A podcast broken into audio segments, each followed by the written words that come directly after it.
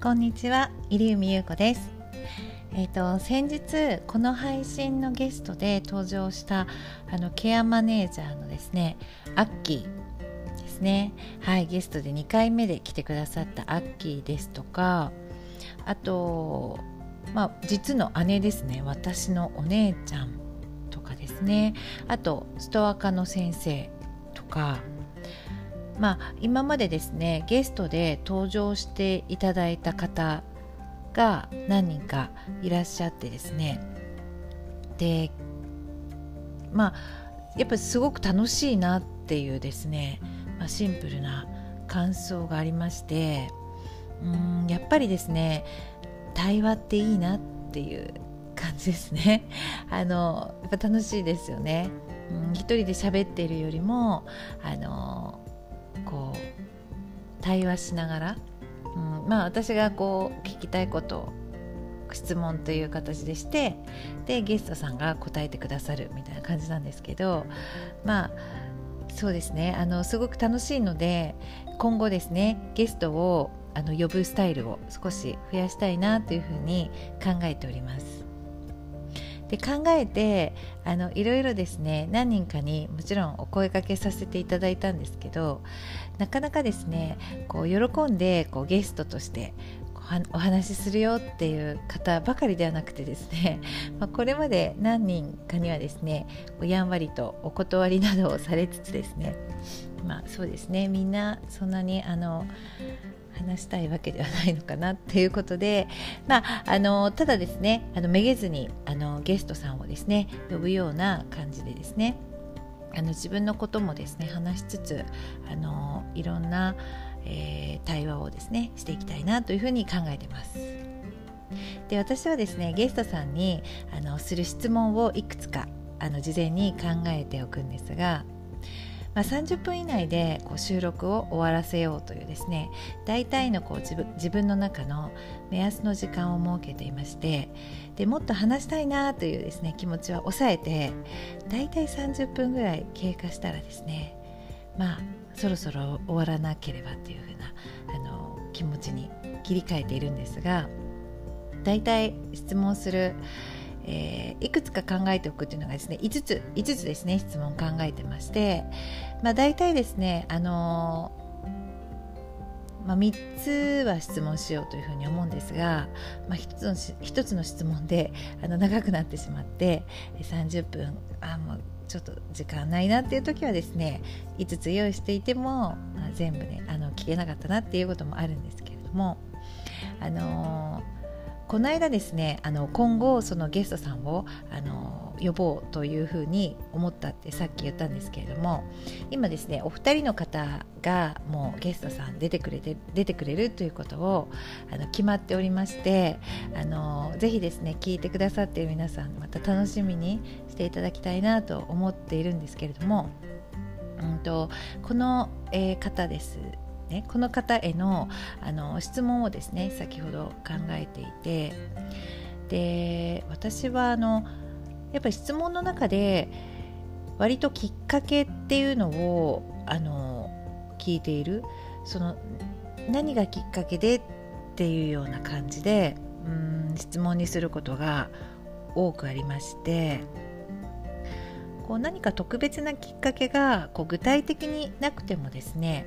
まあ、結構思い返したら出てくるなんてこともあるので話してるうちに出てくるっていうことももちろんあると思いますしこのきっかけについては事前にゲストさんにあのこういうふうな質問しますよっていうのの中にですね必ず入れていましてで人にですねきっかけなんですかっていうふうに聞いていたらですねそういえば自分はどうだったかなっていうのをですね合わせて考えました。うん、で私がですね私が私にする質問とするとこう何がきっかけで普通こうだよねっていうですねあの、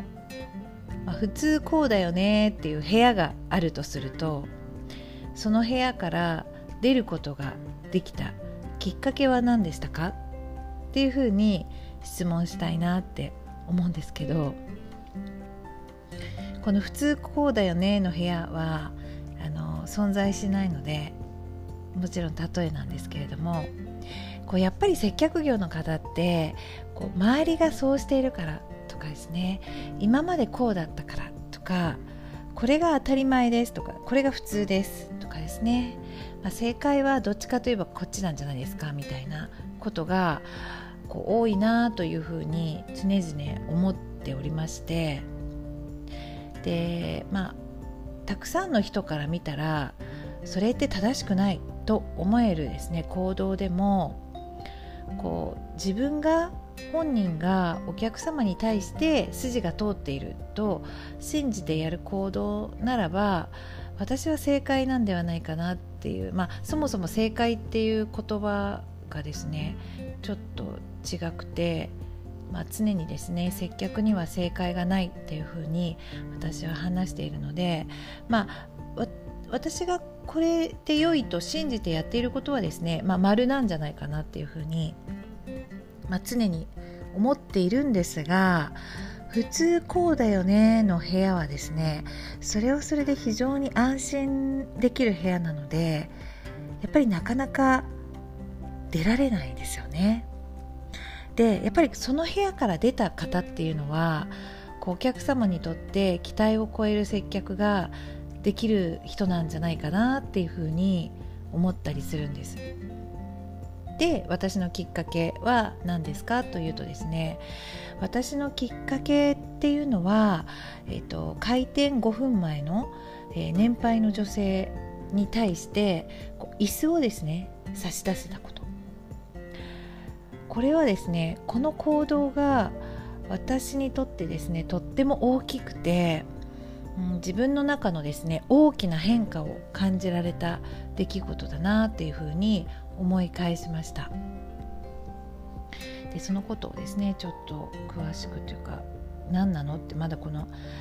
勝手にですねこの普通こうだよね部屋とかですね、まあ、よくわからない言葉があの 今出てきてあの皆さんを混乱させてると思うんですがここからちょっとちゃんと説明すると、えっと、その頃ですねその当時私は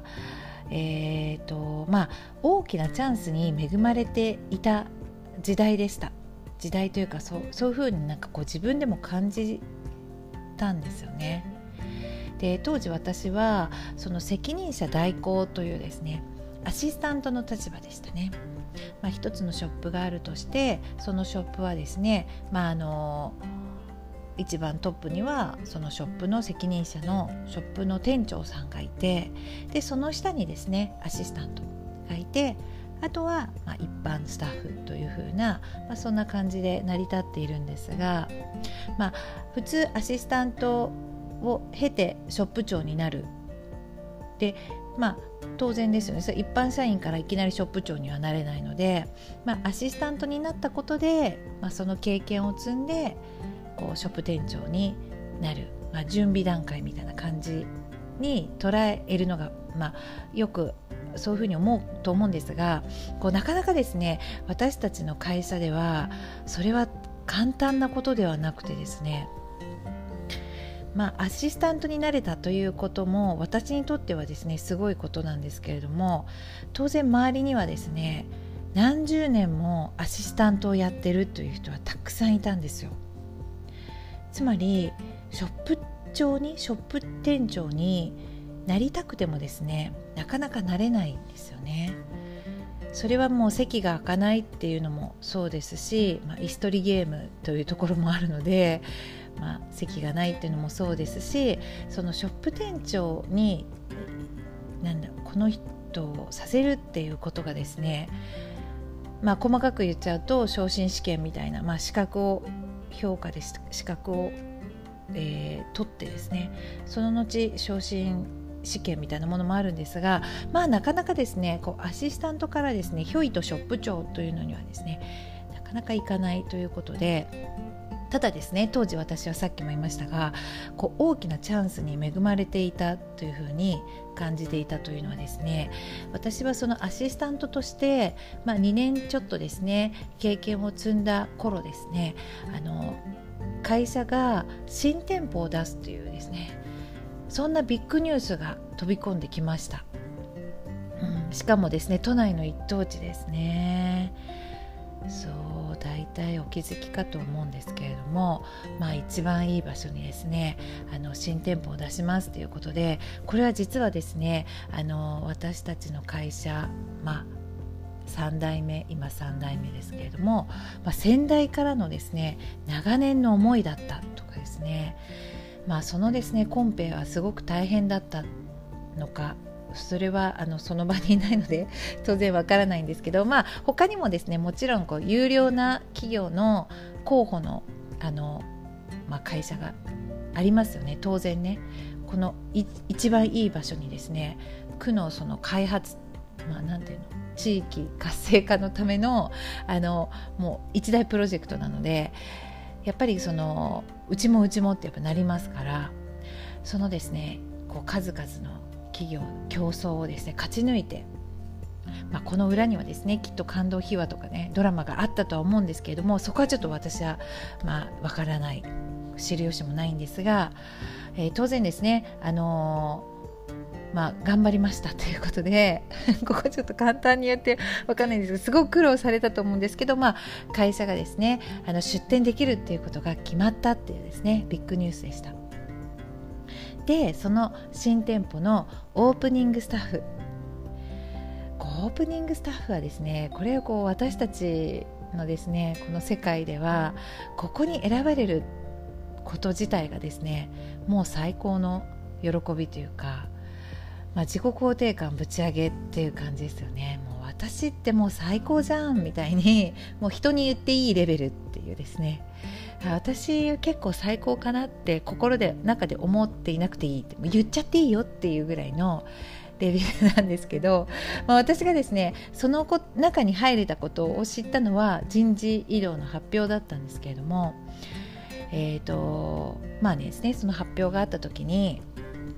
そのビッグニュースのですねオープニングスタッフに選ばれましたということで、まあ、当然売り場のみんなは知るわけなんですがまあ、みんなの前ではですね、えー、なんか大変そうだよねとかね今のままでもいいのになとかですね、まあ、言ってはみるもののですよ。もう嬉しくてなんかこう鼻がムズムズみたいな。何でしょうねこの鼻がムズムズ。もう最近味わったことないですけどで口はですね勝手に緩んでくるし、まあ、とにかく嬉しくて嬉しくてもうやったっていう感じですね。なんかよく映画とかで見る告白したらこう相手の良い返事を聞けてイエス!みたいな。そういう本当にああいう感じでした分かる分かるっていう感じでしたね。でその新店舗のですねこの館の店長っていうそのですねあの店長さんとの出会いがあったことでですね、えー、後に、えー、普通こうだよね部屋さっき私がお伝えしたちょっと意味がよくわからないかもしれないですね普通こうだよね部屋をですね出ることができたっていうふうに言える出来事なんですよ。そう私はこれまでですねあのその前もですねあの普通こうだよねからですね大きくずれた接客をしてきましたそうすることでこう自分のなんだろう特別感みたいなものを出そうとしていました。そう他の人よりですねこう印象に残りたいというかですねまあ私あの時計売り場だったので、まあ、下見のお客様というのがやはりいますのでそのスタッフ同じ働く同じ売り場のスタッフがライバルというよりもですねこのその地域のまあ、時計屋さん腕時計屋さんとかですね。あとなんだろうもう広くその全てのあの腕時計屋さんが、まあ、ライバルといえばライバルですよね。で皆さんすごく接客素晴らしい人がやっぱり多いので、まあ、その中でですね印象を残すっていうのがすごく大変ででもあのすごくこう注力してたというか自分がそこでですねあの特別感を出そうとこうスペシャル感を出そうとしていてですね、えーと、そうしすぎて私の接客をですね他の人がよくイリウミワールドっていう風に呼んでいたんですよね、まあ、呼ばれていたっていうですね。こう私の世界にお客様を入れてしまうみたいなイメージなのかなっていうふうに思うんですけど、まあ、これはですね常に私に対する褒め言葉だと受け止めていましたがもしかしたらこう違っていたかもしれないんですけど、まあ、とにかくですね私の世界にぐいぐい引き込んじゃうみたいなところをですねあの、まあ、強みというか特技みたいな感じにしていて。でもですねそんな私でもこの普通高田屋の部屋をですねその部屋にねすぐ戻りたいくなっちゃうんですよ。えーとまあ、私の帰る場所はですね結局あの普通高田屋の部屋なんですよね。なぜならそれはですね、まあ、みんながいるあの安心感があるですよね。だからその普通こうだよねから大きく外れたですね接客をしてもですね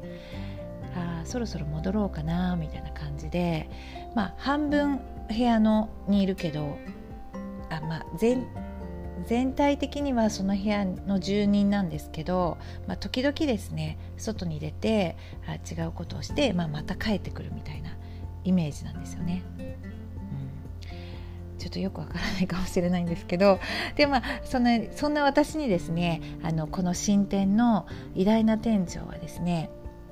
とあそんな私にっていうか私にだけじゃなくてあの新店舗のですねスタッフ全員の前前であのお話ししてくださったんですけれども私に向かって言ってるような感じにですねその時はなんか捉えたんですよね。あ私に言ってるんだっていうふうに本当に思ってしまってでその店長がねこう言ってくれました。お客様が喜んでくださることなら自分の考えでやっていいって言実は私この言葉をですねずっと待っていたんだなっていうことに気づいたんですよね。そう実はイリウミワールドというのはこう自分としてはですね褒め言葉だとまあ、ちょっと普通じゃないみたいな意味であの普通じゃないことがちょっと嬉しいかったので、えー、そういうのはですねあの褒め言葉だと思って受け止めていますがいますがですよ実は上司からもう一つですねよく言われていたのが入海商店じゃないんだからっていうふうに叱られていました。まあ、よく上司からですね聞かれたセリフですね。まあ、私のですね勝手なやり方をして周りが迷惑だっていうようなことなんでしょうかね。うん、例えばなんか私がやってくれたことを他の人がやらなかったらあの人はやってくれたみたいな風にお客様から言われると足並みが揃わないじゃないかとそれは迷惑だぞっていうことを言われたことがよくありましてですねまああのそうなるとですねあのやっぱりですねみんながいる部屋が安心だけどその心の中ではふつふつと、まあ、出れるなら出たいというふうに、ま思っていましたよね常々。でその偉大な店長のお言葉を受けてまあすごくですねこうなんだろう、まま、待っていた言葉だったのがすごくですね感動でしたしその言葉に続けてですね店長が「責任は私が取ります」って言ったんですよ。こうやっていいプラス店長がですね責任を取ってくださるっていうふうにもう言い放ってました。でそのことがきっかけでこうお客様が喜んでくれるとそう私が感じたことをですね制限なく素直に行動できるこういうふうになったんですよね。そうまず最初はうーんそうあのこれさっき言ったあの椅子の差し出しのところなんですけど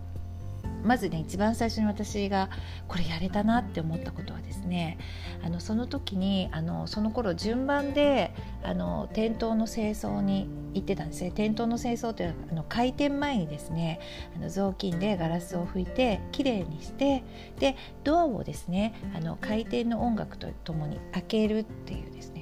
そしてこうしばらくお客様をお迎えするっていうそういうのが順番でありましてで私はですねあのまあ昔からそういうふうにやってきたので私の売り場大体の上層階にあるので上層階からですね海底の10分前ぐらいに降りていってで、えー、店頭のですねガラスを拭いてだから拭いていたのでもちろんですねそういうあの開店時間を待っているお客様をいつも見ているわけですよね。そういつも見ていましたが、まあ、その日はですねあの店頭にですね開店時間を待つ、まあ、年配の女性がいました。その女性は、まあ、結構腰が曲がっていてで自動ドアのこのガラスのところにこう、ね、手をついて立っていってなんだかすごくですねその立っている姿が大変そうだなっていうふうに見えたんですよね。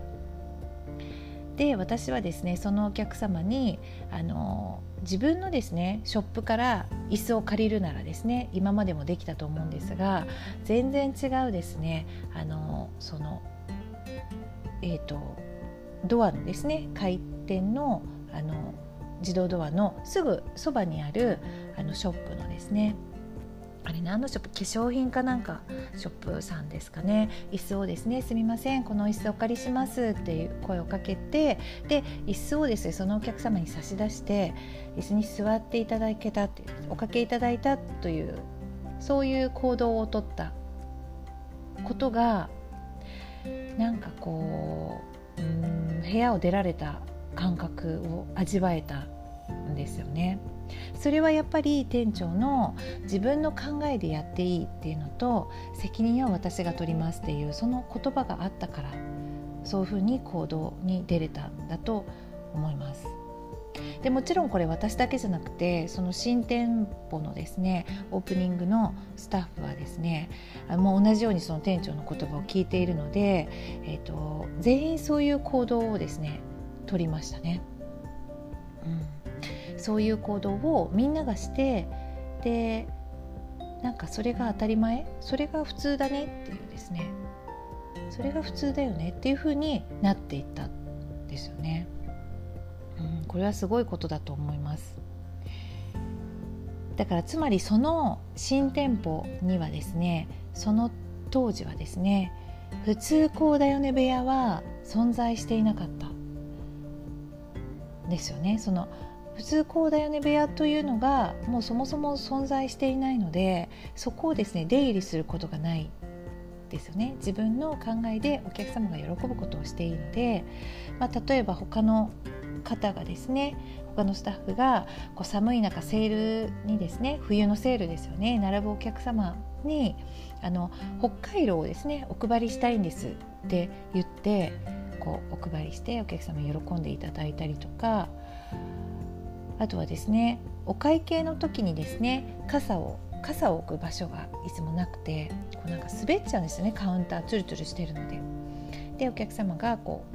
うお財布からお金を取ったりするこのその動作がですねしにくいのでこう滑り止めをですねこうカウンターに貼ってそこに傘を置いてくださいっていう風にしましたとかし,、ま、したいんですとかですねまあすごくそういうのが広がっていってカルチャーになっていたんですよね。やはりその私たちってこの組織の中で働いているので上の人の指示って絶対ですよね。まあ、裏で当然文句を言ったりとかしてるんですけれども、まあ、決められたことには従うっていう、まあ、それが当たり前当然のことみたいなこうだからこそ結構トップの人が大事だなっていうふうに、まあ、思いますよね。あれ私今今日話したかったのはですねそういうことではなくてそトップがトップが大事っていうことももちろんなんですがこう私がですねお客様第一主義に100%なれたというのはですねやはりこの偉大な店長のもとで働けたことがとても大きいなあ結果やっぱりこの店長のおかげ。だからやっぱり偉大な店長トップが大事っていうことになるかもしれないんですがやっぱりこの何かですねきっかけがあってこの自分の殻を破い破けたというかあなんか自分すごい成長したなっていうですねそんなきっかけがうん私にもあったなっていうことをですね、まあ、ゲストさんにですね何を聞こうかなと考えている時に自分のことをまあ振り返ってであこれはちょっとあのお話ししたいなと思って今日あの配信させていただきました。そう皆様にもですね何かこう自分の成長を感じたり影響を受けた方はいらっしゃるでしょうか？なんかねその方のおかげで自分の中で大きく何かが変わったというですね経験がありますかとですね。なんか他の方のお話も聞いてみたいなと思いつつですね。今日は一人ですので、えー、ここで終わりたいと思います、えー、本日も最後までお聴きくださってありがとうございました。